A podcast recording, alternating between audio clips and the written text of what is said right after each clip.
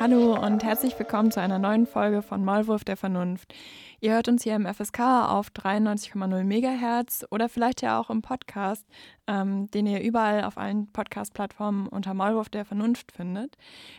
Wir wollen uns heute mit dem Thema Enteignung beschäftigen, denn spätestens seit dem erfolgreichen Volksentscheid Deutsche Wohnen und Co. enteignen aus Berlin ist das Thema Enteignung ja wieder im Zentrum der linken Debatte. Das zeigt sich auch an ähnlichen Bestrebungen, die es zum Beispiel aus der Klimagerechtigkeitsbewegung gibt, wo es dann unter dem Schlagwort RWE und Co. enteignen daran geht, entsprechende große Energiekonzerne eben zu enteignen. Und ähm, ja, wir wollen uns heute mal so ein bisschen mit äh, dem Konzept Enteignung beschäftigen, äh, schauen ein bisschen in die Geschichte, was es noch für Beispiele für Kämpfe um ja, dieses Konzept gibt und dann auch eben auf aktuelle Phänomene wie zum Beispiel die Hamburger Initiative Hamburg enteignet äh, zu sprechen kommen, um dann im Anschluss auch zu überlegen, was für Strategien sich vielleicht aus den Kämpfen um Wohnraum auch für andere Bereiche für die Linke ableiten lassen.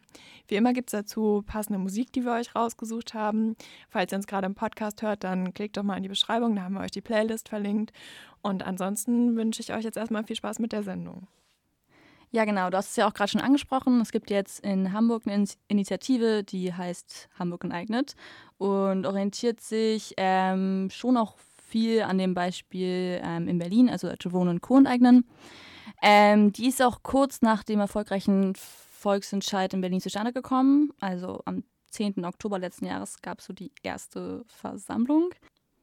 Das Ziel der Initiative ist es, einen Anteil der also ähm, einen Anteil der privatwirtschaftlichen, des privatwirtschaftlichen Wohnungsmarktes zu enteignen und dann auch zu vergesellschaften. Ähm, also genau genommen sind es mindestens 50 Prozent des privaten Wohnmarkts in Hamburg. Ähm, dabei ist es aber wichtig zu sagen, dass nicht ähm, Genossenschaften oder die Saga enteignet wird, sondern wirklich nur profitorientierte ähm, Immobilienfirmen. Das Ganze soll mit einem Gesetzesvolksentscheid durchgebracht werden, also nicht wie in Berlin mit einem Beschlussvolksentscheid. Ähm, und das Ganze läuft aber trotzdem ziemlich ähnlich ab, nämlich läuft das Ganze so in verschiedenen Sammelphasen. Das zieht sich dann auch alles Ewigkeiten, weil zwischen den Sammelphasen höchstwahrscheinlich geklagt werden wird. Ähm, das heißt, falls wir, falls es zu einem Volksentscheid kommen wird, wird dieser erst ähm, wahrscheinlich 2025, also bei der nächsten Bundestagswahl, ähm, zur Debatte stehen.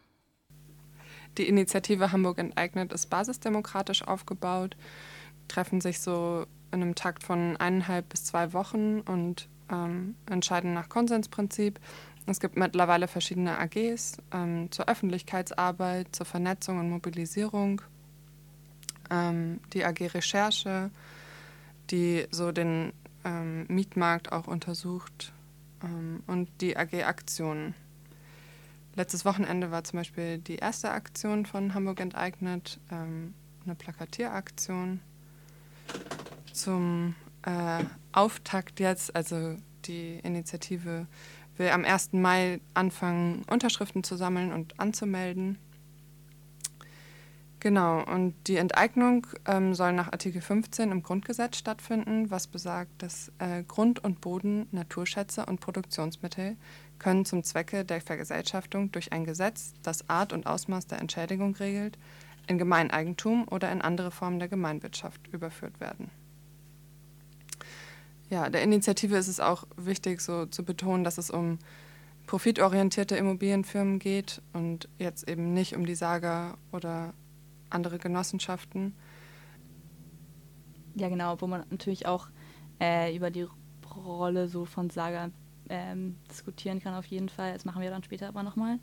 Ähm, und genau, nochmal ganz konkret, ähm, Hamburg enteignet ähm, will ähm, profitorientierte Konzerne enteignen, die also mindestens 500 Wohnungen haben. Also alles darunter ähm, fällt nicht da rein, sondern halt ab 500. Das richtet sich, also richtet sich dann ähm, zum Beispiel halt auf Vonovia. So. Also vor allem Vonovia, so ein bisschen der der Feind, könnte man sagen. Genau, in Hamburg hatte man sich entschlossen, 500, ab 500 Wohneinheiten anzufangen zu enteignen.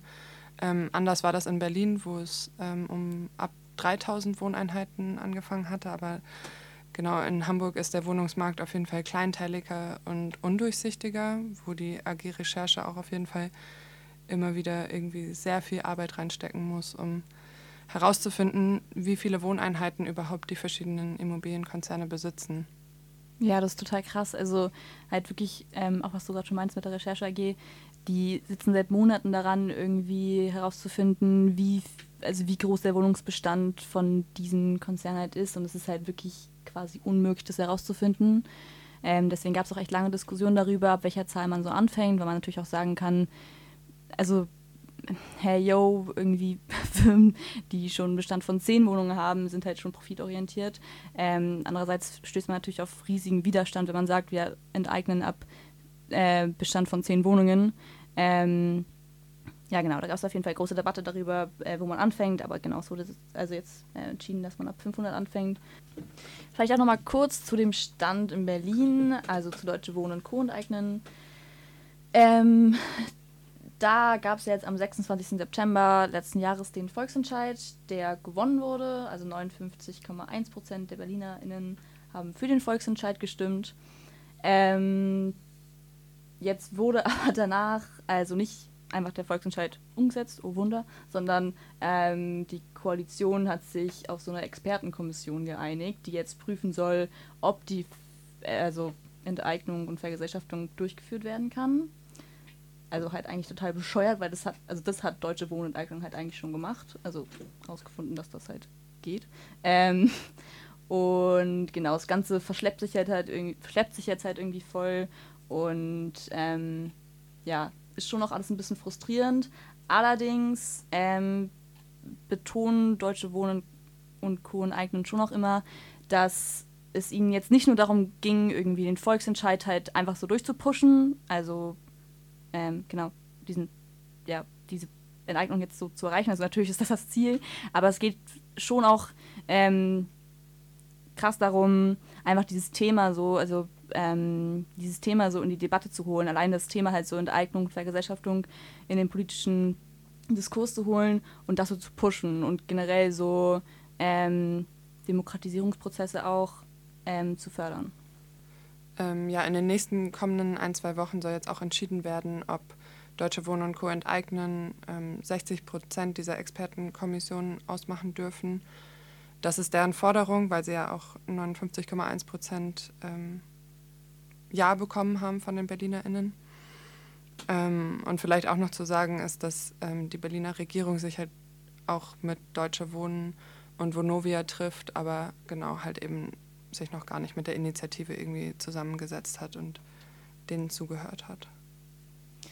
Ja, was so den BerlinerInnen, also Deutsche Wohnen und Co. und Eignen immer so entgegengehalten, wurde, war immer so ein bisschen, hey, ja, guck doch mal nach Hamburg, voll Paradebeispiel. Ähm, wieso läuft es denn hier nicht genauso? Äh, also Hamburg läuft halt nach dem Prinzip so bauen, bauen, bauen. Ähm, das heißt, an sich ist so Anspruch, dass 10.000 neue Wohnungen pro Jahr gebaut werden sollen. Und davon soll ein Drittel so geförderter Wohnbau sein. Das ist aber in der Realität nicht so. Genau, es ist nicht nur so, dass nicht diese 3000 Wohnungen nicht geschafft werden zu bauen, sondern es fallen auch jährlich ca. 4000 Wohnungen aus der Preisbindung, aus dieser ähm, Sozialwohnung-Preisbindung, die mittlerweile 30 Jahre lang gilt, aber genau halt überhaupt nicht mehr den Bedarf deckt. Also im Januar 2020 gab es noch ähm, ca. 77.000 Sozialwohnungen und 40 Prozent aller Hamburger Haushalte haben aber einen Anspruch darauf und das sind 400.000. Es fehlen also 322.500 Sozialwohnungen real ähm, und so viel zu Paradebeispiel Hamburg. Ja, zusammenfassend kann man einfach sagen, dass sich, wenn sich andere Regierungen auf Hamburg ähm, und auf Scholz Wohnungspolitik ähm, berufen, dass es einfach eine gesamte Mogelpackung ist und ähm, sich damit immer wieder geschmückt wird irgendwie, aber in Realität es in Hamburg einfach sehr, sehr schlecht aussieht für Personen, die ähm, sich keine Luxusapartments leisten können. Ja, und nicht nur Menschen, die sich irgendwie keine Luxus-Apartments leisten können, sind von, dem, von dieser Mietenexplosion betroffen, sondern einfach auch äh, Leute so aus dem sogenannten Mittelsto äh, Mittelstand äh, sind davon betroffen.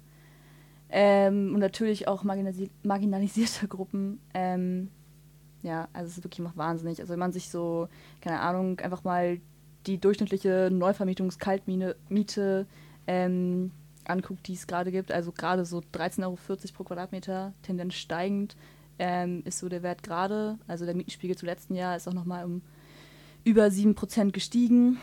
Also ja, sieht alles ziemlich scheiße aus. Ah ja, und was, was ich einfach auch total absurd finde, ist, wenn man sich mal reinzieht, dass irgendwie der Anteil, den Menschen an Miete zahlen müssen, oft irgendwie weit über 50 Prozent von dem, Einko von dem Einkommen ähm, ist, was man bekommt.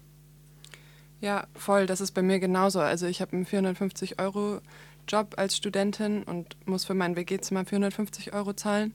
Und ich bin halt noch privilegiert genug, dass ich irgendwie noch BAföG bekomme oder auch Geld von meinen Eltern. Und es geht ja auch vielen so, die halt eben nicht so privilegiert sind und dann eben verdrängt werden, aus dem Stadtzentrum raus müssen, an die Stadtränder gedrängt werden. Ähm, und selbst da die Mieten wahrscheinlich noch zu teuer sind. Ja, und das betrifft halt vor allem migratisierte Personen.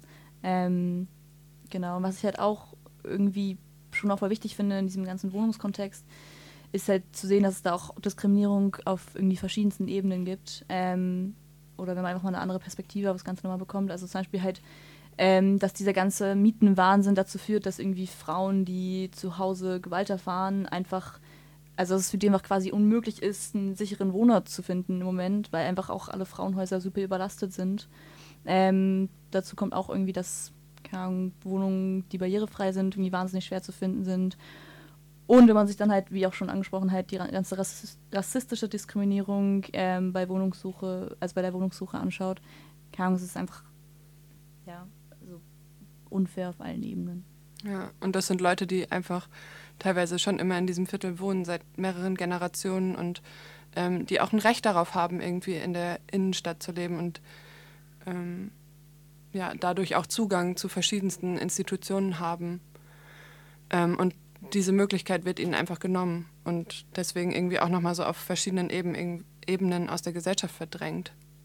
Ja, okay. Ähm, vielen Dank euch erstmal für den Überblick und den Einstieg ins Thema. Ich würde sagen, es wird Zeit für den ersten Song und wir haben gedacht, Deutsche Wohnen enteignen passt jetzt ganz gut. Das wird jetzt als nächstes gespielt. Das ist von The Hans. The Hans? Keine Ahnung. Falls ihr uns gerade nicht im FSK auf 93,0 MHz hört, dann klickt doch mal in die Beschreibung, da findet ihr die Playlist und könnt auch in der Podcast-Version mithören. Das war Living for the City von Stevie Wonder. Ihr hört Mauf der Vernunft äh, im FSK auf 93,0 MHz und wir reden heute über Enteignung. Wenn man über Enteignung redet, ähm, muss man sich auch irgendwie bewusst sein, dass der Begriff von verschiedenen ähm, äh, verschieden besetzt ist. Also es gibt irgendwie auch Rechte, die sich auf Enteignung äh, beziehen auf, wird so, ich kenne das oft aus dem Kontext von so äh, ähm, rechten Ökonomen, die vielleicht so Enteignung der Sparer durch so äh, niedrige Zinsen oder sowas ähm, ähm, propagieren. Äh, deswegen ist es, glaube ich, auch sinnvoll, ein bisschen sich damit auseinanderzusetzen, was eigentlich Enteignung bedeutet und äh, was quasi der Begriff für irgendwie eine linke emanzipatorische Bewegung bedeutet oder bedeuten kann. Ähm, genau, weil er halt auch irgendwie sehr, sehr umkämpft ist. Also historisch ist es so, dass irgendwie der Kapitalismus ähm, mit einer langen Phase der Enteignung eigentlich entsteht, also was Marx irgendwie ursprünglich Akkumulation nennt, also ähm, BäuerInnen, die äh, deren Land enteignet wird, also oder wo Gemeineigentum eingezäunt wurde. Ähm, und äh, dadurch halt, was man halt kennt, ne, der doppelt freie Lohnarbeiter entsteh, äh, entstand, also frei von den Produktionsmitteln, also von, den, von dem Boden zum Beispiel, den man vorher bestellt hat, aber auch, äh, genau, ähm, frei jetzt halt quasi, also in Anführungszeichen, äh, auszusuchen, wo man arbeitet vielleicht mehr oder Arbeitsverträge abzuschließen. Äh, genau, und das äh, quasi ist quasi schon, äh, diese, diese Enteignung ist quasi schon am, ist am Anfang des Kapitalismus eigentlich ähm, ähm, relevant und da werden halt eben, ja, eben Produktionsmittel getrennt von den Menschen und die Verfügung der Produktionsmittel und Bo über Boden und Arbeitskraft liegt dann halt irgendwie bei der kapitalistischen Klasse. Ähm, und in der Phase wird auch irgendwie alles äh, handelbar gemacht, ähm, alles wird kommerzialisiert, also der Boden, die Arbeitskraft und Produktionsmittel, wie gesagt. Und äh, genau entsteht auch irgendwie dieser moderne Begriff von äh, Privateigentum überhaupt als äh, quasi ähm, exklusive Verfügung über, über, über ein Ding oder eine Sache. Äh, genau, also ja, dieser, äh, also ähnlich wie äh, zur Zeit der ursprünglichen Akkumulation irgendwie in, in so spätfeudalen Gesellschaften äh, in Europa ist es natürlich auch äh, zur Zeit der Kolonialisierung, dass dort irgendwie äh, oft von Enteignungen geredet wird oder dass dort enteignet wurde, also das Land von, von Indigenen, ähm, genau, zum Beispiel, ja, oder ja, wurde quasi gewaltsam in Privateigentum umgewandelt äh, und sich angeeignet. Also das quasi so als, ähm, als äh, Grundvoraussetzung überhaupt äh, für die Entstehung des Kapitalismus. Wenn man sich jetzt Enteignung anschaut, ist es so, dass äh, viele Kämpfe darum gehen, sich eben diese das halt wieder nicht rückgängig zu machen, aber sich wieder ähm, Produktionsmittel, Boden, Land wieder anzueignen und das irgendwie ähm, demokratisch, äh, demokratisch darüber zu verfügen. Also genau, das ist quasi so ein bisschen das Projekt von vielleicht einer, einer linken emanzipatorischen Enteignungsbewegung, äh, ähm, dass man sich quasi wieder, äh, ja, was Marx dann auch irgendwie Expropriation der Expropriateure genannt hat, also die Enteignung der Enteigner, so würde ich es vielleicht mal ähm, äh, übersetzen. Genau, also dass man sich wieder die, die Produktionsmittel äh, aneignet. Äh, genau. Ähm, es gibt, äh, also Sabine Nuss hat so ein Buch geschrieben über, also das heißt, keine Enteignung ist auch keine Lösung. Und da unterscheidet sie in so, macht, genau, nennt sie das eben auch so Wiederaneignung und unterscheidet in einer in so große Wiederaneignung und kleine Wiederaneignung. Also eine große Wiederaneignung wäre quasi eine Revolution, die halt eben, was ich gerade aufgemacht habe, äh, ähm, wieder Verfügungsgewalt herstellen würde der Arbeiten, Arbeitenden über die Produktionsmittel. Äh, genau, also ich kann es mal als, als Zitat, also, also große Wiederaneignung ist für Sabine Nuss die, Zitat, soziale Enteignung, die historische Trennung der Menschen von den Produktionsmitteln aufzuheben, zugunsten einer historisch neuen organischen Verbindung von Arbeitskraft, Natur und Produktionsmitteln. Die unmittelbaren Produzenten, jene, die am Band stehen, Software programmieren, Alte pflegen, Maschinen zusammenschrauben, Kinder unterrichten, Kleidung nähen, Bahn fahren, Brot backen und so weiter. All jene also, die den gesellschaftlichen Reichtum, seien es immaterielle oder materielle Güter oder Dienstleistungen, tagtäglich herstellen bzw. erbringen, müssten sich selbst ermächtigen, um den anonymen kapitalistischen Markt die Kontrolle über die gesamtgesellschaftliche Arbeit aus der unsichtbaren Hand zu nehmen. Die äh, unmittelbaren Produzenten würden mittels demokratischer Aushandlungen die Qualitäten und Quantitäten des Bedarfs ermitteln, Produktion und Konsum koordinieren und selbst organisieren statt dies einem gegenüber Natur und Mensch blinden Mechanismus zu überlassen. Zitat Ende. Also, genau, das äh, beschreibt sich als die große Wiederaneignung, als irgendwie das große Projekt, ähm, das es eigentlich äh, umzusetzen gilt.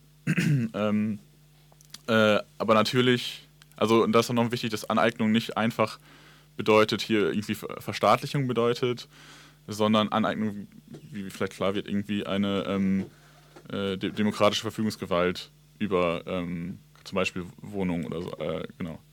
Ähm, ja. Natürlich sind wir irgendwie zurzeit sehr weit von so einer so revolutionären Zuständen irgendwie entfernt. Ähm, deswegen zeigt, äh, also macht sie halt ihre andere Kategorie von kleinen Wiederaneignung äh, auf. Äh, genau, bei dem halt versucht wird, halt bestimmte Bereiche ähm, der Gesellschaft dem Markt zu entziehen. Ähm, genau, um dort halt ähm, einmal, um, um, dort halt auch ne, die Bedürfnisse der Menschen, also oft geht es dann da über so Grund, über die Sicherung von Grundbedürfnissen in diesen kleinen Wiederenteignungen, also vielleicht später noch eingehen, wenn es um, um, äh, um Strom geht oder jetzt halt auch um, um Wohnungen. Ähm, und diese kleinen Wiederaneignungen werden dann irgendwie oft als so gemeinwirtschaftliche Projekte gesehen, wo, wo man halt schon ein solidarisches Miteinander und irgendwie äh, demokratisches Aushandeln äh, von Gesellschaft erproben kann und wo, wo quasi ähm, genau das schon, äh, da schon irgendwie so ein Keim ist für so eine große Wieder Wiederaneignung. Genau, bei so kleinen Wiederaneignungen kommt es aber irgendwie auf jeden Fall zu widersprüchlichen ähm, äh, politischen Situationen, also auch inwiefern man mit, mit dem Staat, den Staat als Komplizen sieht oder inwiefern es Sinn macht, ähm, quasi äh, sich äh, in bestimmten Projekten gemeinwirtschaftlich zu organisieren nach innen, aber das kapitalistische Außen quasi weiterhin besteht und irgendwie ähm, Zwänge und ähm, ähm weiter bestehen. Genauer da werden wir vielleicht später auch nochmal drüber reden. Ja, wenn man sich so die Geschichte von Enteignungsbestrebungen anschaut, ähm, dann merkt man ziemlich schnell, dass es eigentlich immer eine Geschichte von ja, Wiedererkämpfen von zum Beispiel Land eben ist. Ähm, also es gibt so eine ganz lange Geschichte von der Landreformbewegung, ähm, die sich vor allem eben daran ausrichtet, dass die Leute, die eben ja den Boden bewirtschaften, ne, also BäuerInnen vor allem, ähm, dass denen eben auch das Land gehören soll oder zumindest die eben Ansprüche dann auf die Erträge davon haben. Und ähm, ja, diese Bewegung, die äh, richtet sich dann sozusagen dagegen, dass, ähm, ja, wie du das eigentlich eben schon gesagt hast, so, ne, die Auswirkungen der ursprünglichen Akkumulation eben die Lebensgrundlage von ähm, ja, Leuten geraubt hat. Und ähm, ja, das ist eben ähm, natürlich also gerade so im 18., äh, nee, im 19. Jahrhundert halt ähm, eine starke Tendenz mit ja eben ähm, Einführung der kapitalistischen Wirtschaftsweise. Aber ähm, ja, der Kolonialismus hat dazu eben auch einen ganz wesentlichen Beitrag ähm, geleistet oder dieses Problem eben so krass verschärft, dadurch, dass eben weltweit ähm, ja, Menschen von ihren eigenen Ländern halt so ähm, enteignet wurden und ähm, ja gerade daraus dann eben auch ja, Gegenbewegungen entstanden sind, die sich gegen die ähm, Kolonialmächte gerichtet haben und versucht haben, eben das Anrecht auf den eigenen Boden halt ähm, zurückzuerkämpfen. Ja, solche Reformbewegungen hat es ähm, nicht nur zum Beispiel in Indien gegeben, wo eben ja, also als Teil der ähm, Dekolonialisierung halt ähm, eine Landreformbewegung halt ganz stark angestrebt wurde, ähm, die dann eben auch von der kommunistischen Partei dort übernommen wurde, sondern zum Beispiel auch in Irland, also wo eben nach der ähm, großen Hungersnot Mitte des 19. Jahrhunderts ähm, ja der also größtenteils eben englische Großgrundbesitz ähm, ent enteignet wurde oder es eben auch da, da ganz starke Kämpfe drum gab, eben diese, ja, diesen Adel sozusagen ähm, dazu zu zwingen, die Lebensgrundlage für die Bevölkerung halt rauszurücken und den BäuerInnen dann zurückzugeben. Was vielleicht ähm, ja, ein bekannteres Beispiel ist oder so, ähm, sind auch die Kämpfe, die in Mexiko um den Besitz an Land geführt wurden, äh, weil es da eben ja bis heute ähm, mit den Zapatistas eben auch eine Gruppe gibt, die ähm, diese Forderungen über die Verfügung des eigenen bewohnten Raums halt ähm, ja, ins Zentrum stellen und ähm, wo auch ganz klar von der Regierung versucht wird, ähm, immer weiter in das Gebiet einzudringen und da halt eben auch eine Bewirtschaftung äh, dieser Flächen halt ähm, zu eigenen Profitinteressen vorzunehmen, entgegen der Interessen der dort lebenden Bevölkerung. Ähm, ja, aber wenn man sich also diese Landreformbewegung anschaut, dann sieht man eigentlich, dass es so weltweit in fast jeder Region der Erde äh, genau solche Kämpfe gegeben hat und dass es eben ähm, häufig auch Forderungen von kommunistischen oder sozialistischen äh, politischen Organisierungen war, genau diese Fragen eben anzugehen, weil damit eben ganz stark die soziale Frage halt verknüpft war. Ähm, und ja, deswegen wundert es auch nicht, dass das dann eben ähm, ja, in der Oktoberrevolution zum Beispiel ähm, auch eine wesentliche Rolle in Russland gespielt hat, die Frage danach zu stellen, äh, wem gehört eigentlich das Land? Ja, ungefähr zur gleichen Zeit äh, zur russischen Revolution gab es ja auch äh, in Deutschland revolutionäre Bestrebungen. Insbesondere natürlich äh, Jahreswechsel 18-19 und die ersten paar Monate von ähm, 1919, aber mit äh, Ausläufern noch bis äh, 1923.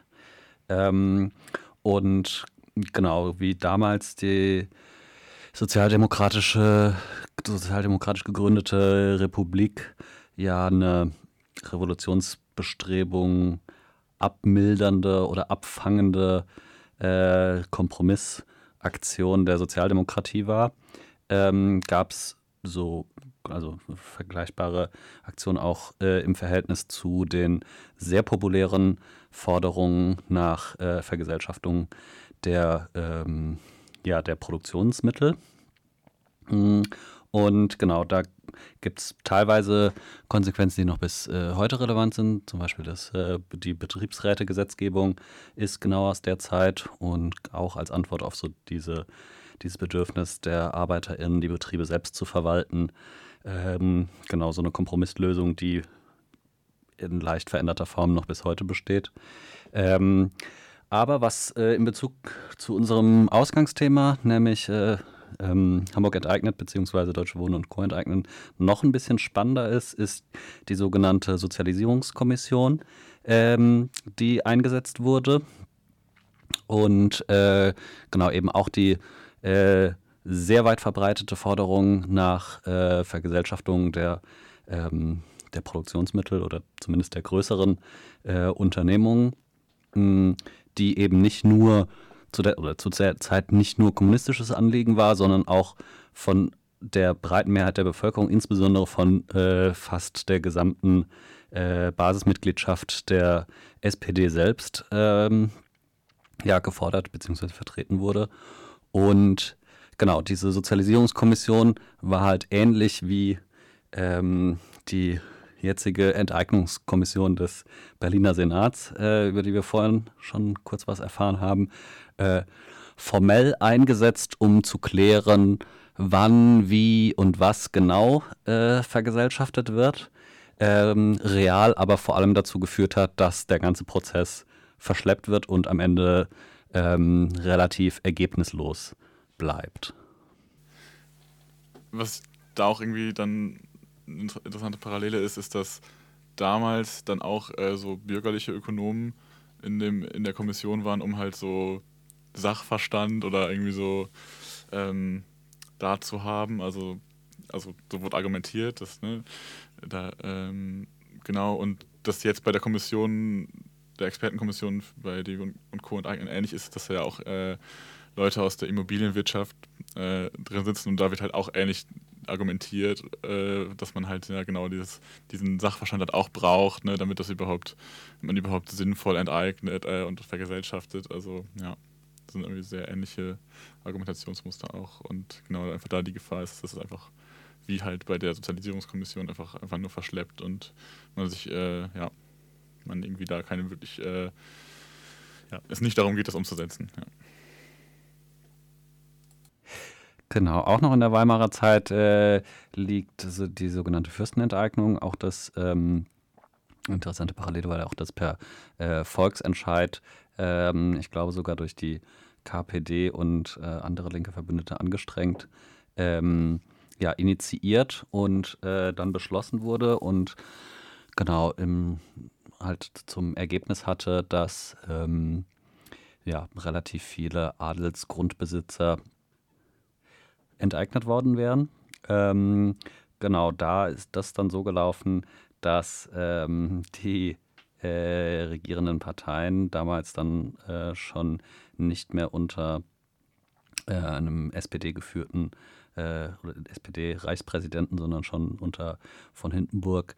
Ähm, genau, also die Hegemonie war schon nach rechts gerückt und die haben dann sozusagen während dieses Vorbereitungsprozess in das Volksbegehren ein, oder in die Volksgesetzgebung eingegriffen und das äh, deutlich erschwert, dass es erfolgreich wird. Und letztendlich ist es dann auch gescheitert, weil nicht nur 50 Prozent der Abstimmenden, sondern 50 Prozent der Wahlberechtigten hätten dafür stimmen äh, müssen. Aber tatsächlich haben sich nur ungefähr äh, 40 Prozent der Leute überhaupt ähm, an der Abstimmung beteiligt. Und auch wenn davon die überwältigende Mehrheit ähm, mit Ja gestimmt hat. Die gegnerische Partei hatte zu einem Boykott aufgerufen, ähm, hat es damit nicht gereicht. Ja, und ich glaube, man kann nicht über Enteignung reden, ohne nicht zumindest einmal über ähm, ja, die Enteignung, die es nach 45 gegeben hat, zu sprechen, ähm, weil es da eben auch Teil der sowjetischen Besatzungspolitik war, ähm, in ihrem Sektor eben die äh, vor allem die privaten Banken und Versicherungen, ähm, aber eben auch große Unternehmen und industrielle Betriebe äh, zu enteignen und äh, da dann eben auch ohne Entschädigung für die deutschen ähm, Industriellen ähm, und diese dann eben in volkseigene Betriebe umzuwandeln oder eben sowjetische Aktiengesellschaften, ähm, die dann eben in staatlicher Verwaltung waren. Das Ganze lief dann unter der geilen Devise äh, Junkerland und Bauernhand. ähm, genau, und das, da sieht man dann eben auch, dass auch nach 45 dann halt so die Frage um Boden ähm, eine total wichtige war, äh, als es um die Neugestaltung und auch die Fragen von einer antifaschistischen Neugestaltung ähm, von ja, Deutschland äh, ging.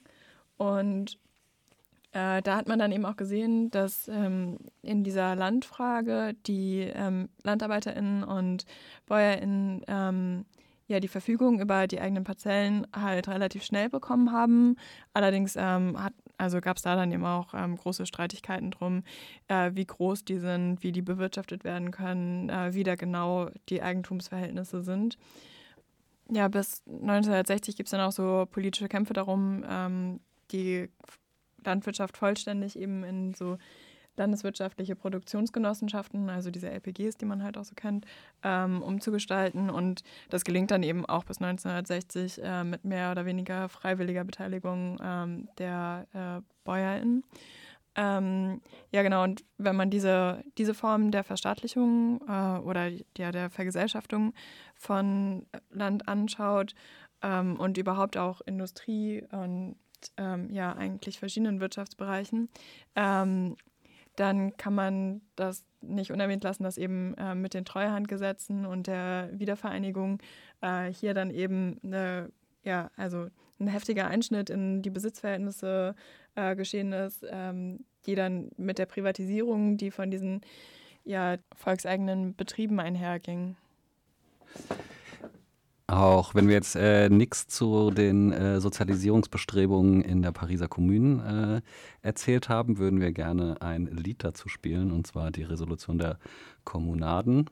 Ähm, ihr findet dieses und alle weiteren Lieder in der, unserer Spotify-Playlist zu unserer Sendung, die ihr in den Sendungsbeschreibungen auf der Podcast-Plattform, die ihr gerade hört, ähm, findet. Ja, das war Suffragette City von David Bowie und ihr hört immer noch Maulwurf der Vernunft im FSK auf 93,0 Megahertz oder vielleicht auch im Podcast. Ähm, wir reden heu heute über Enteignung und ähm, nachdem wir uns jetzt so ein bisschen mit einem historischen Einblick beschäftigt haben, wo es überall schon Enteignungsbestrebungen gab, gucken wir jetzt nochmal ein bisschen genauer darauf, ähm, ja, was eigentlich in der BRD ähm, in jüngerer Zeit für Kämpfe um äh, ja, Enteignung geschehen sind. Genau, wir machen einen kleinen zeitlichen Sprung und äh, springen in die nahe Gegenwart. Ähm, den neueren ja, Enteignungs- oder Vergesellschaftungsbestrebungen oder insgesamt Kämpfe um, wem gehört eigentlich das gesellschaftliche Eigentum, äh, muss man halt sehen vor ähm, ja, dem Hintergrund oder historischen Hintergrund von ähm, neoliberaler Wende und äh, genau infolgedessen äh, Privatisierungsmantra äh, unter Helmut Kohl in Deutschland schon und danach natürlich auch unter Rot-Grün ähm, und den entsprechenden ähm, ErfüllungsgehilfInnen auf äh, Landesebene für Privatisierung. In Hamburg gab es ja seit äh, 2001 eine rechtsrechte Koalition äh, mit CDU, FDP und der sogenannten Schill-Partei, ähm, die relativ direkt verkündet hat, äh, war ja auch Wahlprogramm der verschiedenen Parteien, ähm, die Krankenhäuser oder einen Teil der Krankenhäuser zu privatisieren. Und äh, dagegen gab es ein Volksbegehren und dann auch einen Volksentscheid, Äh, Im Dezember 2003 wurde sozusagen verkündet, an wen das verkauft werden sollte. Und im Februar 2004 gab es einen Volksentscheid, durch den äh, dieser Verkauf eben unterbunden werden sollte. Äh, tatsächlich stimmten fast 77 Prozent der ähm, abstimmenden Hamburger Bevölkerung äh, dagegen. Das Quorum wurde auch erreicht. Das heißt, eigentlich wäre damit der Verkauf ähm, verhindert worden. Aber der Hamburger Senat hat sich dann einfach darüber hinweggesetzt und trotzdem verkauft. Und das Hamburger Verfassungsgericht hat auch gesagt, ja, konntet ihr machen, war okay.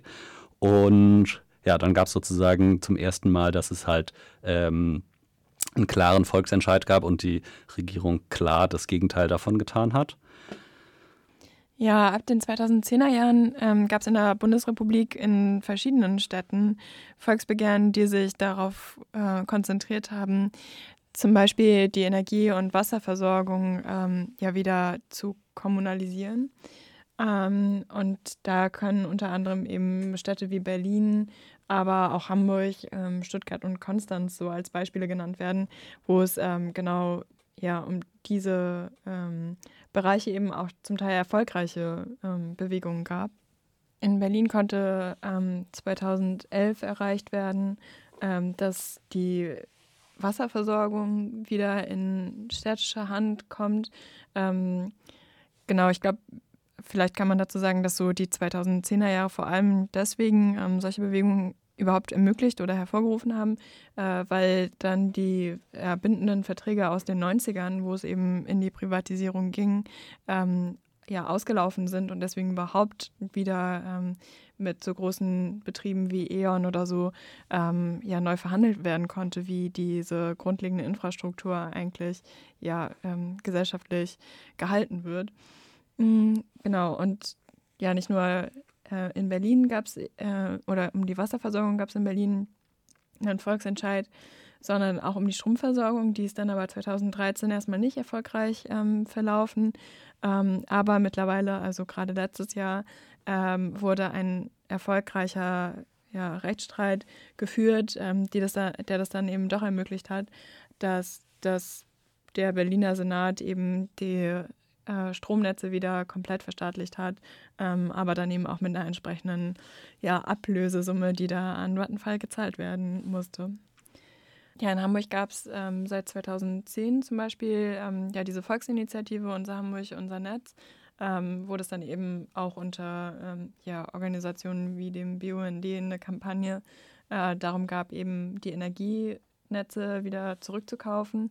Ähm, und ja, das lief auch erfolgreich. Also ja, bei der Bundestagswahl 2013 mit ihrem Volksentscheid ähm, die Stimmen von 51 Prozent der BürgerInnen ähm, erhalten und damit die Grundlage dafür gelegt, dass eben das Hamburger Stromnetz ähm, zurückgekauft wurde ähm, und ja, dafür ähm, wieder einige Millionen seitens des Staats äh, in diesem Fall eben an Vattenfall und Co. gezahlt werden mussten.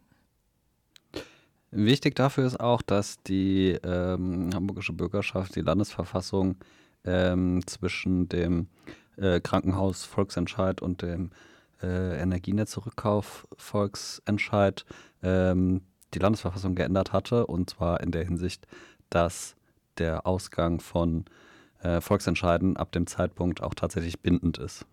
Ja, in Stuttgart gab es ganz ähnliche Kämpfe um die Wasserversorgung, aber ich glaube, was ich nochmal relevant finde in diesen ganzen ähm, Rekommunalisierungsbestrebungen, ist, dass es immer auch unterschiedliche Varianten dieser Rekommunalisierung gab, ähm, dass das nicht unbedingt bedeutet, dass eben diese Betriebe komplett ähm, ja, ihre Eignerschaft an den Netzen abgegeben haben, sondern ähm, dass sich über die Zeit hinweg immer verschiedene Modelle auch zeigen, wer wie viele Anteile jetzt zum Beispiel ähm, an der Infrastruktur hält.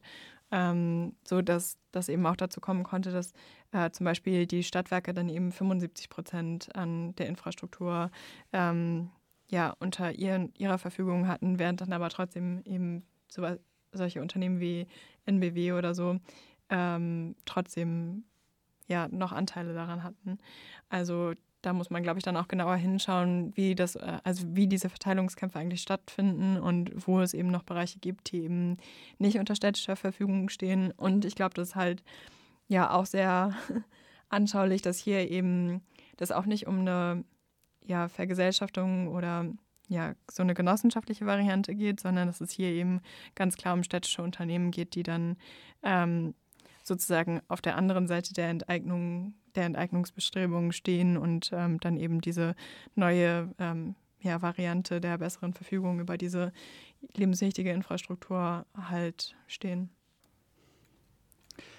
Ähm, ja, in neuester Zeit, äh, jetzt wieder zurück auf Hamburg äh, kommend, ähm, hat der Hamburger Senat die äh, Strategie entwickelt, äh, die Kontroversen mit, mh, hm, ist das ein sehr weitgehender Volksentscheid, muss man den umsetzen, möchte man den vielleicht nicht umsetzen, wie kann man den sinnvoll verschleppen, ähm, dahingehend abzukürzen, dass einfach schon im Vorfeld die Sachen, äh, soweit es geht, weggeklagt werden. Das betrifft allein in den letzten zwei Jahren, äh, ich glaube, fünf Initiativen. Ähm, die neueste ist die, die ähm, Bürgerentscheide auch auf Bezirksebene ähm, verbindlich machen wollte und äh, genau damit halt ähm, auf, auch auf Bezirksebene Volksentscheide als äh, direktdemokratisches Gesetzgebungsinstrument aufwerten wollte. Und das hat der Senat äh, weggeklagt mit dem Hinweis darauf, dass man halt dann keine sinnvolle Stadtentwicklungspolitik mehr machen kann, weil einzelne Bezirke sich dem gegenüber versperren könnten. Ähm, das betrifft im Weiteren äh, Volksinitiative zur Streichung der Schuldenbremse in der Landesverfassung. Außerdem äh, eine, die mehr Pflegepersonal in Krankenhäusern ähm, äh, durchsetzen wollte. Und ähm, dann noch eins, das äh, ein, ein Probelauf eines bedingungslosen Grundeinkommens in Hamburg ähm, wollte. Genau. Und alle diese Volksinitiativen hatten mindestens die erste Hürde von 10.000 Unterschriften bereits äh, geknackt und genau sind dann halt äh, durch den Gang vor das Hamburger Landesverfassungsgericht ähm, ja, abgewiesen worden und äh, dann nicht mehr in die zweite oder dritte Phase des, dieses des äh, ja, Volksgesetzgebungsprozesses gekommen. Wir würden nochmal eine kleine Musikpause machen und als äh, nächstes hört ihr der Investor von den Goldenen Zitronen. Da sind wir wieder. Ähm, ihr hört immer noch Maulwurf der Vernunft auf FSK 93,0 MHz. Ähm, wir reden heute über Enteignung und das werden wir jetzt auch weiterhin tun. Genau, was sich durch die ganzen historischen Beispiele, die wir eben äh, äh, länger aufgezählt haben, natürlich durchzieht, ist, ähm, dass die Rolle des Staates natürlich äh, immer eine sehr wichtige ist und auch die Frage, wie dann auf das spezifische Handeln des Staates von Seiten ähm, ja, der Subalternen ähm, darauf reagiert wird. Äh, wir haben vor zwei Sendungen äh, schon mal ausführlicher über Staatskritik äh, diskutiert. Ähm, wir hatten damals äh, die Transformation der Demokratie von Johannes Agnoli besprochen. Und genau für die Fragen, ähm, wie jetzt das, der ganze Themenkomplex von Enteignung, Vergesellschaftung und äh, im Verhältnis zu direktdemokratischen oder Volksgesetzgebungsprozessen ähm, zu bewerten ist und wie man da sinnvolle linke Strategien findet, muss man natürlich auch äh, zumindest kurz über den Staat reden. Mhm. Bei den ganzen Beispielen, die wir aufgezählt haben, in der Tendenz hat man gesehen, dass äh, die staatlichen äh, oder parlamentarischen AkteurInnen ähm, tendenziell gegen die ganzen Prozesse von Enteignung waren. Hm, ich denke, es ist trotzdem falsch, einfach die Staat und Bourgeoisie in eins zu setzen. Ähm, das haben wir, wie gesagt, auch bei in der Analyse von Anjoli nicht einfach so gemacht, sondern dass man den Staat als m, Akteur oder als automatisches Subjekt begreift, äh, mit Marx gesprochen, ähm, das eine gewisse eigene Agenda hat, die aber natürlich äh, aufgrund der Hegemonie der, des, des Bürgertums im Kapitalismus ähm, natürlich sehr starke Überschneidungen hat mit, ähm, mit dem Kapital oder den äh, Kapitalbesitzenden. Genau. Diese Agenda der StaatsakteurInnen äh, besteht darin, die eigene äh, Entscheidungsgewalt oder die eigene Macht zu akkumulieren. Also zunächst das, das Interesse relativ ähnlich äh, zu beschreiben äh, wie das des Kapitals, nur dass halt das, ähm, das äh, vermittelnde Medium eben nicht Kapital ist, sondern halt ähm, ja, staatliche Macht, ge gesellschaftliche Legitimation äh, dieser staatlichen Macht ist. Und ähm, genau bei der bei Volksentscheiden um, um die Frage von gesellschaftlichem Eigentum äh, gibt es da zwei bisschen widersprüchliche ähm, Konsequenzen aus so dieser staatlichen Agenda. Und zwar zum einen ähm, ist es eine Konsequenz, die tendenziell gegen äh, Volksentscheide steht. Und zwar, dass natürlich ähm, in einer repräsentativen Demokratie, in der RepräsentantInnen im Wesentlichen äh, für sich in Anspruch nehmen, die gesellschaftliche Macht anstelle der Gesellschaft selbst auszuüben. Ähm, genau, besonders dann viel Macht äh, innehaben, äh, wenn die Gesellschaft selbst gar keine Möglichkeiten äh, hat, Macht auszuüben. Und äh, Volksgesetzgebung steht dem entgegen, weil halt BürgerInnen entscheiden und wenn das äh, bindend ist, ähm, den repräsentativ-demokratischen AkteurInnen halt keinen Entscheidungsspielraum mehr lässt.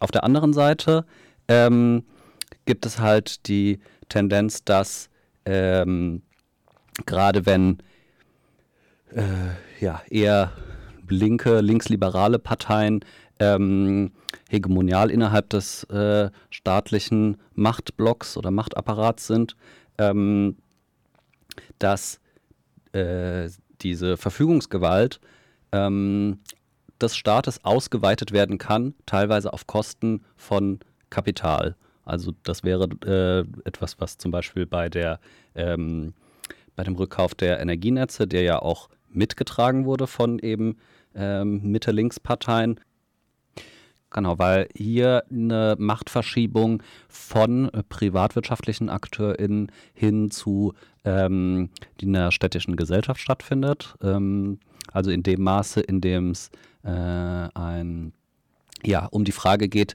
wer verwaltet eigentlich gesellschaftliches Eigentum? Sind es irgendwie Privatunternehmen oder sind es staatliche AkteurInnen? Kann es auch ein partiellen Interessengegensatz zwischen Kapitalfraktionen und staatlichen Machtfraktionen geben, die dann dazu führen, dass halt ähm, ja, die staatlichen AkteurInnen auch dem zugeneigt sein könnten, äh, Vergesellschaftungen voranzustreben. Ja, in der Praxis wird dieser ähm, partielle Interessengegensatz aber in der Regel überwogen von der Tatsache, dass in ähm, kapitalistischen, liberalen Demokratien die äh, staatlichen Machtfraktionen und die ähm, Machtfraktionen auf Kapitalseite so stark ineinander verwoben sind, ähm, dass äh, genau, dass das diesen Interessengegensatz um die Frage, wer das äh, Eigentum kontrolliert, tendenziell überwiegt. Und was wir in den historischen Beispielen sehr oft gesehen haben, von den, der Sozialisierungskommission, die halt unter SPD-Hegemonie zu Beginn der Weimarer Zeit äh, getragen wurde, über die, ähm, das Wegklagen von Volksentscheiden in der neueren Zeit in der, durch, durch den rot-grünen Senat in Hamburg, aber auch das Verschleppen des äh, Berliner Enteignungsvolksbegehrens äh, durch Rot-Rot-Grün gesehen haben, dass daran eben nicht nur die äh, Parteien oder die äh, staatlichen AkteurInnen äh, partizipieren, die sich auch auf die Fahnen geschrieben haben, auf Seite der Bourgeoisie zu stehen, also FDP und CDU und so weiter, sondern eben auch ähm, sozialdemokratische, äh, grüne, insgesamt Mitte-Links-Parteien, ähm, daran teilhaben, weil sie, ähm, ja, das hatte äh, Anjoli in Transformation der Demokratie sehr gut beschrieben und wir äh, in der vorletzten Sendung, wie gesagt, ausführlich diskutiert, ähm, ja, ideologisch und auch personell durch das Führungspersonal in den staatlich, staatlich kapitalistischen Machtblock, ähm, hegemonialen Machtblock mit eingebunden werden.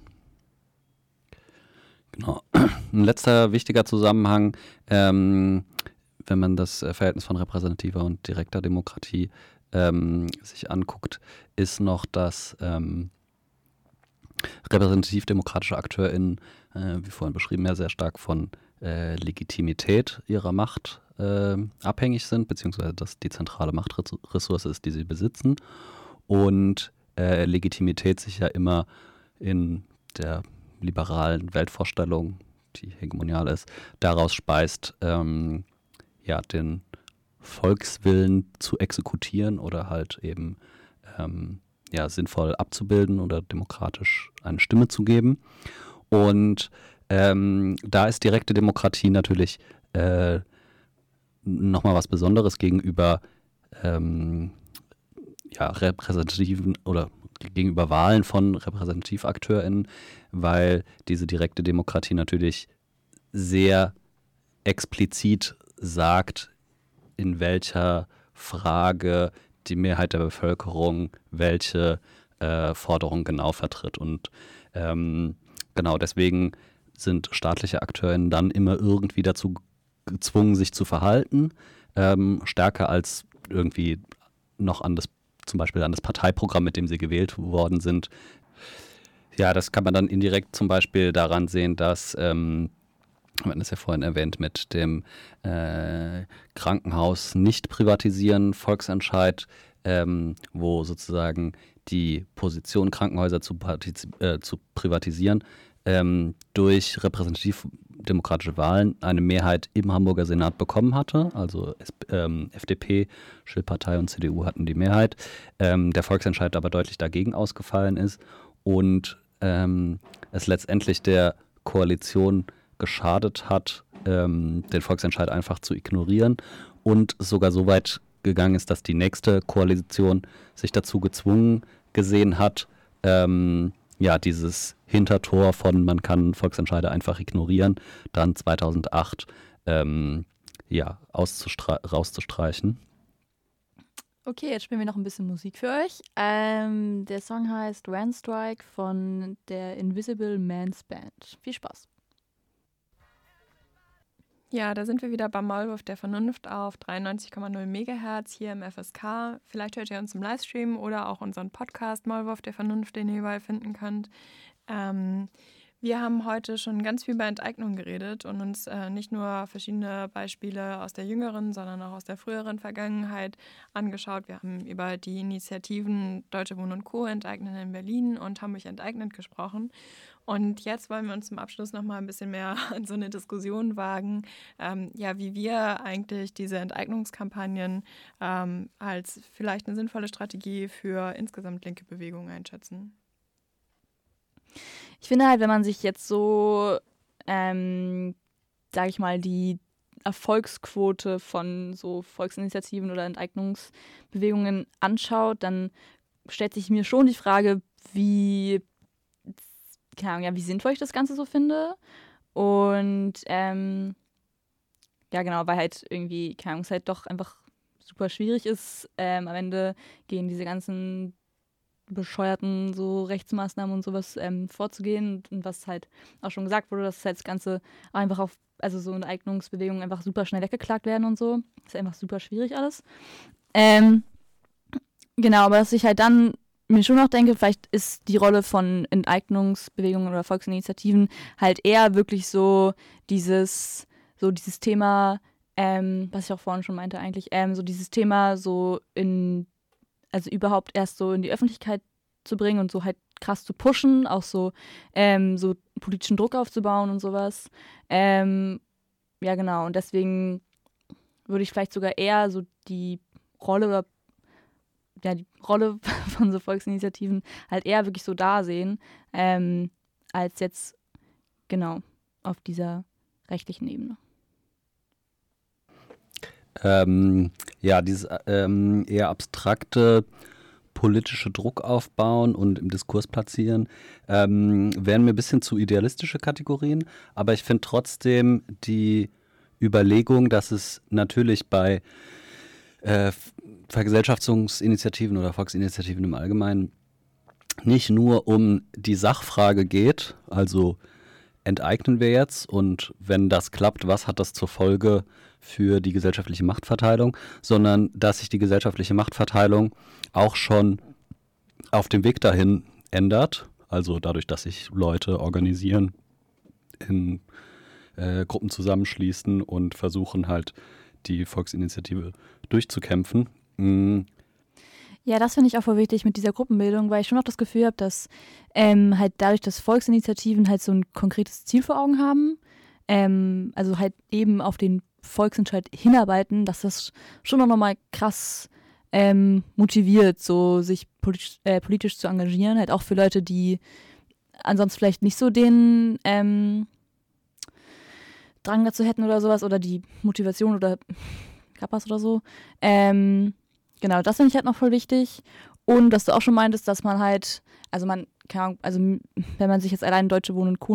anschaut, halt, was die einfach halt schon für eine Infrastruktur haben und sowas und halt für eine echt riesige, ähm, wie sagt man, äh, Reichweite, ähm, halt damit, also allein mit dieser Organisation, auch wenn jetzt der Volksentscheid theoretisch nicht durchkommt, ähm, äh, halt trotzdem damit weiterhin krass viel machen können das finde ich auf jeden Fall auch irgendwie wichtig nochmal zu betonen.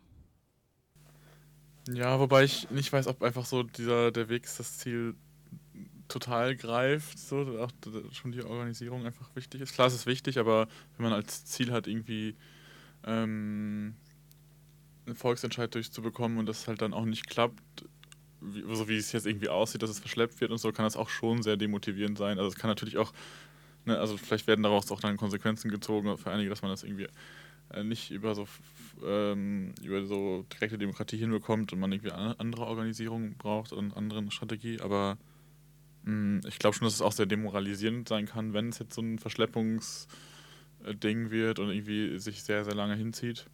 Ähm, genau, und ja, was, worauf ich auch noch äh, eingehen wollte, was ich spannend finde, auch eigentlich, wenn, wenn jetzt äh, das durchkommen würde, Deutsche Wohnen und Co. enteignen, genau, würde es ja ver vergesellschaftet werden und äh, die BewohnerInnen könnten ja selber, aber selbst ähm, entscheiden oder mehr entscheiden, wie, äh, wie sie leben wollen. Und das ist ja auch so ein Argument, was oft gemacht wird, dass da das halt so, so ein Ort ist, wo man sowas halt auch äh, irgendwie quasi äh, erstmal Erfahrung damit macht, irgendwie demokratisch über seine eigenen äh, ähm, Verhältnisse zu entscheiden und das vielleicht dann auch so ein bisschen ähm, andere Kämpfe, also oder andere, auf andere Lebensbereiche irgendwie ähm, dann sich halt darauf auswirkt, also dass man bei der also wie man halt zum Beispiel Produktion organisieren könnte, also in der, in, in, auf der Arbeit oder so äh, auch demokratischer sich abstimmen könnte. Also das, das fand ich eigentlich eine spannende ja, Idee, dass das auch so, weil wenn jetzt wirklich so viele Wohnungen äh, vergesellschaftet werden würden, wären es ja wirklich viele Leute in, in Berlin, die davon betroffen sind und irgendwie sowas ähm, ja, so eine irgendwie neu, vielleicht auch irgendwie politisch ähm, irgendwie da irgendwie Erfahrungen machen oder ja, eine neue politische Praxis äh, ähm, quasi ähm, erleben.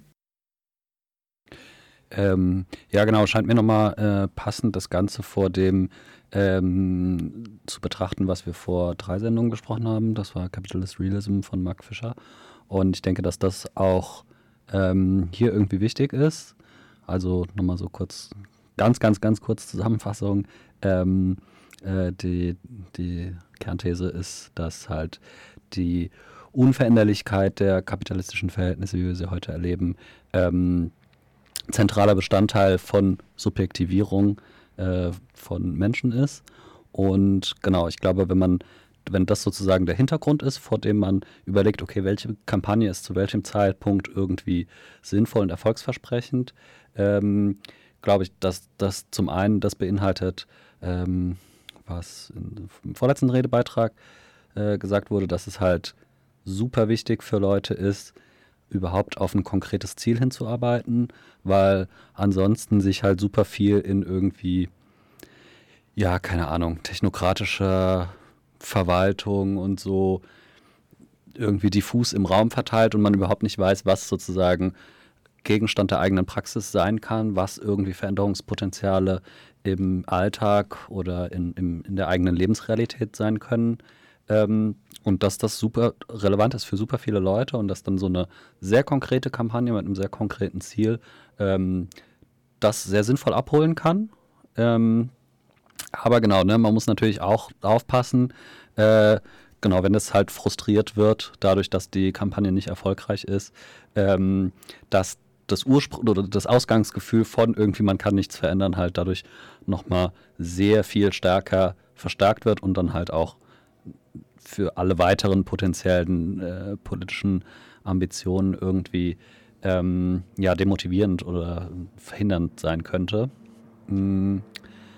Und ich denke, was man sich halt, was man ein bisschen mehr noch äh, in, in, in der Aushandlung der Kampagnen selbst irgendwie ähm, da mitdenken muss, ist halt, dass es frustrierende Ergebnisse geben wird, Ne? Es muss nicht die ultimative Niederlage der gesamten Kampagne sein, aber dass es halt, ähm, dass es halt nicht ein linearer Prozess ist bis zum, bis zum Erreichen des ursprünglich gesetzten Ziels, ähm, sondern dass das sehr widersprüchlich verlaufen wird, dass es Niederlagen geben wird auf dem Weg und ähm, dass man halt irgendwie ja, versucht das schon im Vorhinein abzubilden, gerade jetzt so, wenn man sich das, das Volksbegehren in Berlin anguckt, ähm, wo nach der, nach, nachdem der Senat dazu, der Berliner Senat, ich weiß nicht, ob er Senat in Berlin heißt, äh, dazu übergegangen ist, das, äh, Volks,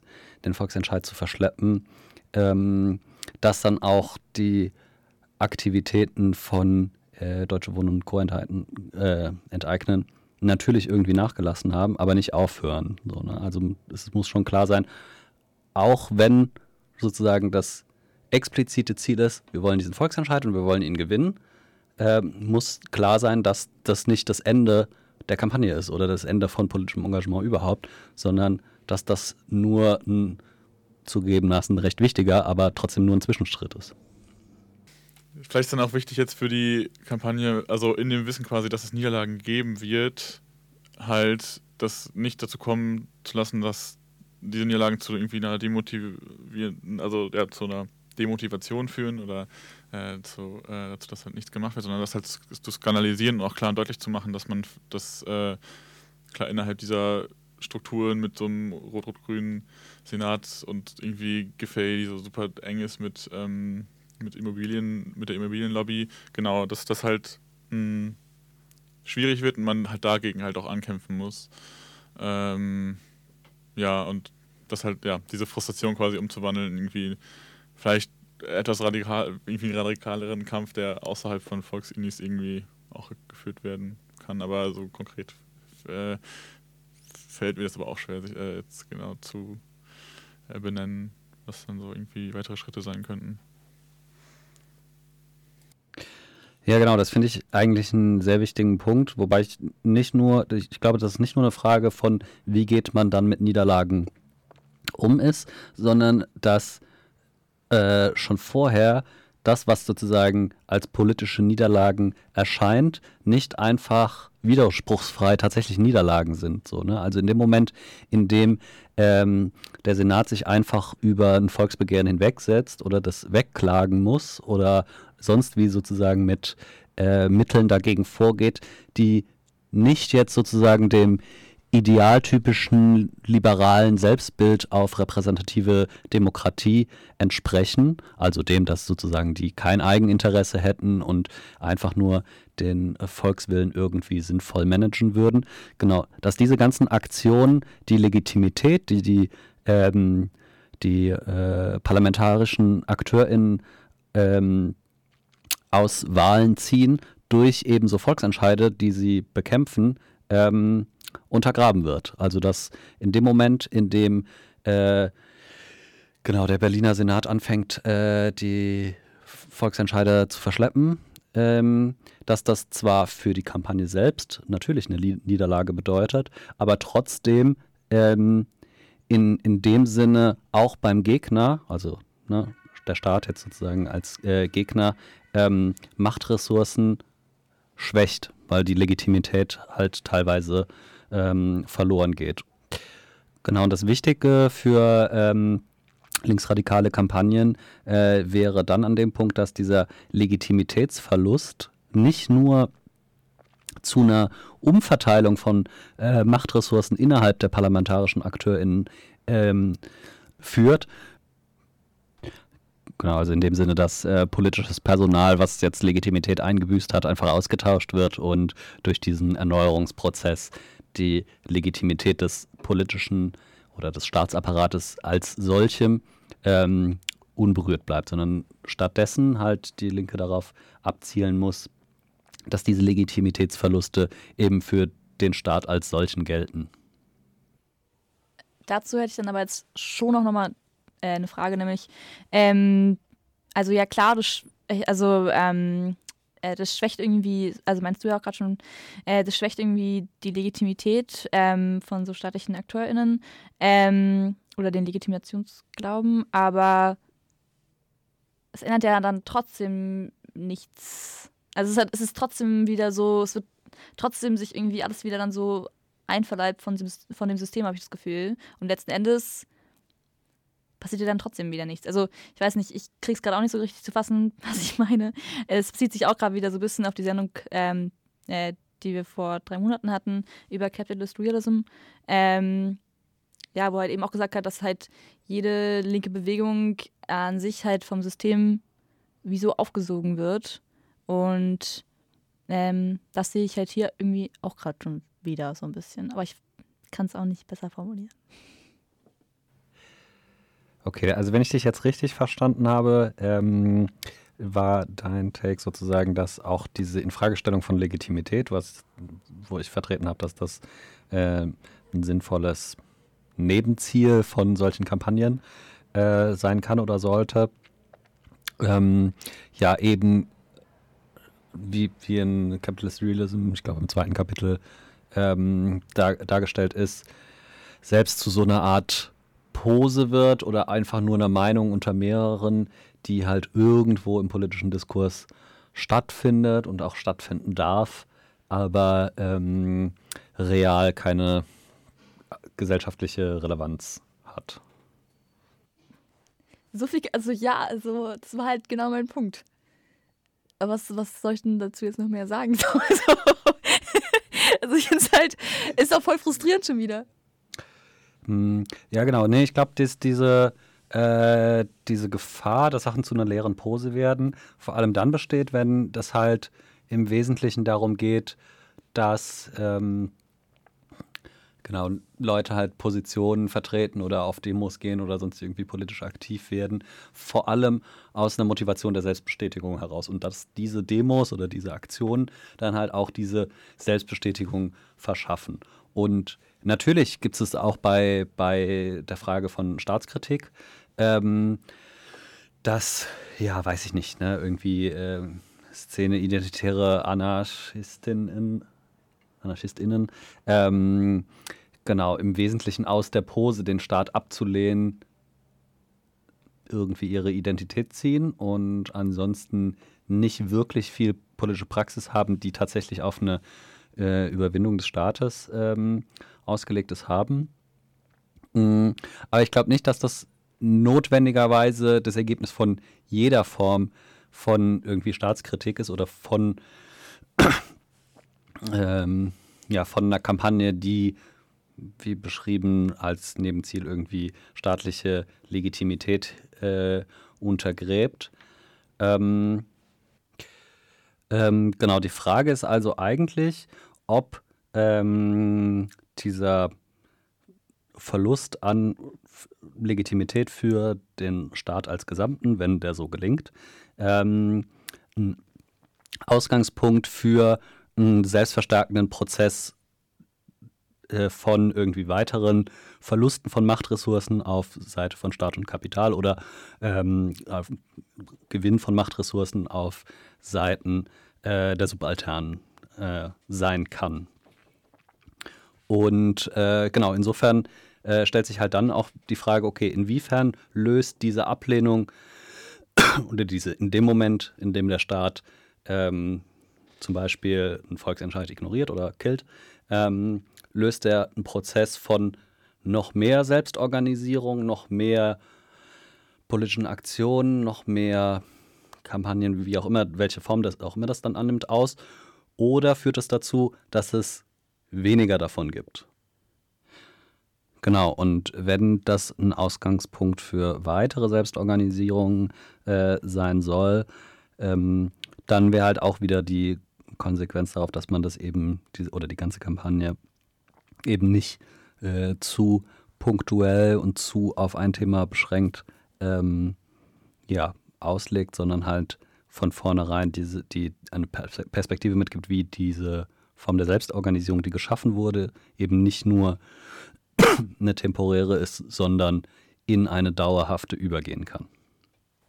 Aber dann fehlt halt schon wieder irgendwie so dieses konkrete Ziel, oder? Ähm, ja, nee, ich denke nicht. Ich denke, dass das, also das, das, was fehlt, ist sozusagen das, das Endziel, sondern das konkrete Ziel, was auch wichtig ist, glaube ich, ähm, aber dann eher sozusagen als Zwischenziel oder als ja wichtiger Zwischenschritt oder so äh, markiert wird. Mm, okay, ich bin ein bisschen verloren gegangen zwischen diesen ganzen kurzen und langfristigen Zielen. Aber was mir so wichtig an so einer Kampagne vorkommt, wenn sie schon in einem Form von diesen Volksgesetzgebungsverfahren hängt, ähm, ist, glaube ich, schon, dass es nicht einfach nur darum gehen kann, irgendwie Unterschriften zu sammeln, oder? Sondern, also, dass wir jetzt so diese, diesen Rahmen der Kampagne ja schon noch was für so eigene Organisierungsprozesse begreifen sollten. Also, dass man sich überlegen muss, okay, wo ist hier eigentlich meine Basis? Ne, keine Ahnung, also für uns wäre es jetzt vielleicht irgendwie vom Bezugsrahmen eher sowas wie so Studiewohnheim oder so, aber dass wir trotzdem auch diesen Rahmen nutzen können, um halt so äh, Veranstaltungen zu dem Thema zu machen und einfach so Leute zusammenzubringen, die sonst, also die sich zum Beispiel in Studiewohnheimen in super prekären Scheißlagen befinden, wenn man sich anschaut, ähm, ja, wie viele da bei Sanierung unter schlechtesten Bedingungen trotzdem noch volle Miete zahlen sollen und überhaupt den Zustand von manchen Wohnheimen, ja, keine Ahnung, brauchen wir nicht drüber zu reden. Mm, aber dass ja diese Enteignungsgeschichte ähm, trotzdem auch eine Möglichkeit sein kann, ähm, diese Organisation Organisierungsstruktur nicht nur in Bezug auf die Volksini halt aufzubauen, sondern überhaupt als Vernetzung innerhalb von Häusern als Betroffene von irgendwie Nordelbe, wo es dann vielleicht auch sinnvoll ist, dass das erste Unternehmen irgendwie jetzt nicht direkt ist, hey, wir treten jetzt alle gemeinsam in den Mietstreik ein, sondern wir engagieren uns erstmal für diese Enteignungskampagne, aber man lernt sich kennen und vertrauen auch irgendwie auf eine gewisse Art und Weise und merkt so, wie sehr andere Leute auch von den eigenen Problemen betroffen sind. Mm, und vielleicht ist das halt eine bessere Grundlage, um dann, was ja, was wir während Corona ja auch so ein bisschen bedauert haben, dass es nicht aus dieser Solidaritätskampagne am Anfang rausgekommen ist, dass man wirklich dazu kommt, dass, dass Leute dann bereit sind, auch die Konflikte ähm, ja, mit den eigenen Vermietern zum Beispiel ähm, in Zukunft auch zu führen, wenn wir dann schon Gegenwind vom Senat bekommen haben. Ja, da würde ich auf jeden Fall äh, zustimmen, dass wenn man jetzt Lehren daraus ziehen will, äh, was in Berlin jetzt irgendwie geklappt hat oder halt eben auch nicht geklappt hat. Also ist auch ein bisschen widersprüchlich, dass der Volksentscheid ja eigentlich erfolgreich war, aber also, genau, es war ja irgendwie jetzt, jetzt nicht ist. Äh, wahrscheinlich. Genau, ähm, äh, genau, dass man die Lehre jetzt für irgendwie eine äh, Enteignungskampagne in, in, Hamburg, genau, vielleicht das wäre, dass man auch anders organisiert, äh, we weniger einfach nur auf so ähm, auf das Unterschriftensammeln hin. Obwohl ich, ich nicht weiß, ob das bei DW Enteignen und Co. so der Fall gewesen ist. Ja, genau. Ich würde, ich würde sogar sagen, dass es bei Deutsche Wohnen und Co. Enteignen eben nicht nur darum ging, ähm, einfach diese, diese Unterschriften zu sammeln, sondern gerade eben bei Deutsche Wohnen und Co. Enteignen ist schon noch ähm, auf jeden Fall äh, auf jeden Fall das Ziel war halt, diese MieterInnen-Initiativen zusammenzubringen. Und was, glaube ich, auch noch super wichtig war, war bei, ähm, äh, also bei DW und Co. enteignen, dass ähm, man marginalis marginalisierten Gruppen oder diskriminierten Gruppen generell ähm, so ähm, im Thema Wohnungssuche und so eine Stimme gibt, weil das ähm, hat Deutsche Wohnen und Co. und finde ich echt ziemlich krass gut, durchge also gut durchgebracht. Gerade weil die ja auch immer darauf gepocht haben, so, yo, jede Stimme zählt und nicht nur die Stimmen, die am Ende für den, äh, für dieses dann, also äh, für den Senat zählt, sondern halt für die zählen wirklich alle Stimmen, also auch von den Menschen, die vielleicht keinen deutschen Pass haben, Deutsch, äh, keinen deutschen Pass haben. Ähm, genau, die wurden trotzdem alle mitgezählt und trotzdem alle für voll genommen. Und ähm, auch Stimmen von unter 18-Jährigen wurden gesammelt, was ich auch total cool fand. Ja, wobei ich da halt auch ein, Einfallstor für ein Problem sehe, was wir auch schon mal in der Anjoli-Parlamentarismus-Diskussion äh, angeschnitten hatten. Ne? Mm, das ist beschrieben, dass sozusagen Unterschriften von besonders Betroffenen gesammelt werden. Und das aber wiederum so, ein, so eine Ebene ist, wo sich halt so eine Stellvertreterinnenpolitik einschleichen kann. Also das hatten wir auch schon, wie gesagt, in der vorletzten Sendung diskutiert, dass es sich eben nicht nur auf das Problem von Stellvertreterinnenpolitik sich eben nicht nur auf Parteien bezieht, sondern auch ähm, außerparlamentarische oder nebenparlamentarische AkteurInnen wie Medien oder eben politische Kampagnen ähm, auch die Tendenz haben können, ähm, nicht einfach die Bevölkerung selbst zu organisieren, sondern für die zu sprechen und für die gewisse Forderungen vorzubringen und für die im Diskurs zu platzieren. Und das halte ich, glaube ich, für einen Fehler. Ähm, und genau, ne, man muss gerade dem gegenüber halt stärken, dass es um Selbstorganisierung geht. Und da ist das Unterschriftensammeln, finde ich, auch nicht wichtig, um die Leute anzusprechen und von den Unterschriften zu bekommen, sondern um Strukturen aufzubauen, die Unterschriften sammeln für ihr eigenes Interesse und da möglichst mehr Leute oder möglichst einen immer größeren Teil äh, der Bevölkerung in die eigene Bewegung äh, zu integrieren. Und genau, ich glaube, das ist eine sehr wichtige Frage für Schwerpunktsetzung ähm, in der Kampagne. Ich glaube, das ist auch relativ umstritten. Ich kann mich an äh, ein Plenum vor zwei Monaten oder so erinnern, wo es ähm, bei Hamburg enteignet um einen Aufruf ging, wo eben genau diese, diese Frage, formuliert man das jetzt äh, als politisch Aktive von außen, die dann für ähm, ja, Einkommensschwache irgendwie äh, gerechte Mieten erkämpfen wollen? Oder versteht man sich selbst als Betroffene äh, von dieser, diesem Problem und versucht auch andere Betroffene zu erreichen und nicht nur zu erreichen, sondern eben mit ins Boot zu holen und mit zu organisieren? Nur kurz zu dieser stellvertretenden Sache nochmal. ähm, das ist aber, ähm, also hier ist es gar nicht so schön reden alles, aber das finde ich, ist tatsächlich eben nicht so gelaufen bei Deutsche Wohnen und Co. enteignen, weil so wie ich es, also, ähm, also, was ich weiß darüber ist, dass es auf jeden Fall, es gab Gruppen, ähm, zum Beispiel äh, für Flinterpersonen oder für queere Personen oder für Menschen, die sich eben ähm, deren Muttersprache nicht Deutsch ist und die sich irgendwie wohler fühlen, ähm, auf Englisch irgendwie das äh, Pläne zu machen oder so. Es gab generell Pläne irgendwie auf verschiedenen Sprachen und so. Und ähm, was ich da so gehört habe, auch von Leuten, die da mitgemacht haben, dass es für viele Menschen ähm, eben jetzt mal, also ich nehme nochmal das Beispiel mit so deren Muttersprache nicht Deutsch ist, dass es für die gerade eben, weil es, weil sie wussten, es gibt da einen Bereich bei Deutsche Wohnen und Co. eignen, wo ähm, wo ich mich, wo ich mich wohlfühle, wo ich mich irgendwie vielleicht besser fühle als bei ähm, anderen Gruppen innerhalb dieser Kampagne, ähm, dass es für die ein großer Ansporn war, sich dem Ganzen anzuschließen, eben weil sie das Gefühl hatten, ich kämpfe hier auf jeden Fall so für mich und ähm, ja genau, das wollte ich nur mal kurz sagen zu diesem stellvertretenderen Ding, weil ich das Gefühl hatte, dass es bei Deutsche Wohnen und Kroneignung halt wirklich auf jeden Fall ein Ziel war, das zu vermeiden, dass es so eine stellvertreterin Politik wird. Genau, und das finde ich zeigt auch nochmal einfach abschließend voll gut, wie so eine Kampagne schon einfach krass dazu motivieren kann, sich selbst zu organisieren in Gruppen verschiedenster Art. Und das jetzt auch nochmal so als kleiner Aufruf an euch auf jeden Fall alle. Ähm, Hamburg enteignet gibt es jetzt seit einem halben Jahr und trotzdem werden immer noch, also es werden mega viele Menschen noch auf jeden Fall gebraucht und gesucht und alle, die Bock haben, sich dem anzuschließen und alle, die Bock auf irgendwie niedrigere Mieten haben, ähm, kommt auf jeden Fall zum Plenum vorbei. Wie gesagt, es findet alle anderthalb Wochen bis zwei Wochen statt. Es gibt auch eine Website, ähm, auf der ihr euch das alles nochmal durchlesen könnt. Ähm, Termine werden auf jeden Fall auch immer geteilt und es ist wirklich, ja, jeder, der Bock hat, soll auf jeden Fall mitmachen. Genau, und für die, die vielleicht nicht, ähm, nicht die Zeit oder die Kapazität, Kapazität haben, sich ähm, da zu engagieren, ähm, geht es trotzdem auf jeden Fall zu unterschreiben. Ab dem 1. Ähm, Mai beginnt die erste Sammelphase. Hamburg enteignet wird auf jeden Fall auch auf den ganzen Demos ähm, da sein und ähm, freut sich auf jeden Fall, wenn so viel wie möglich Menschen unterschreiben.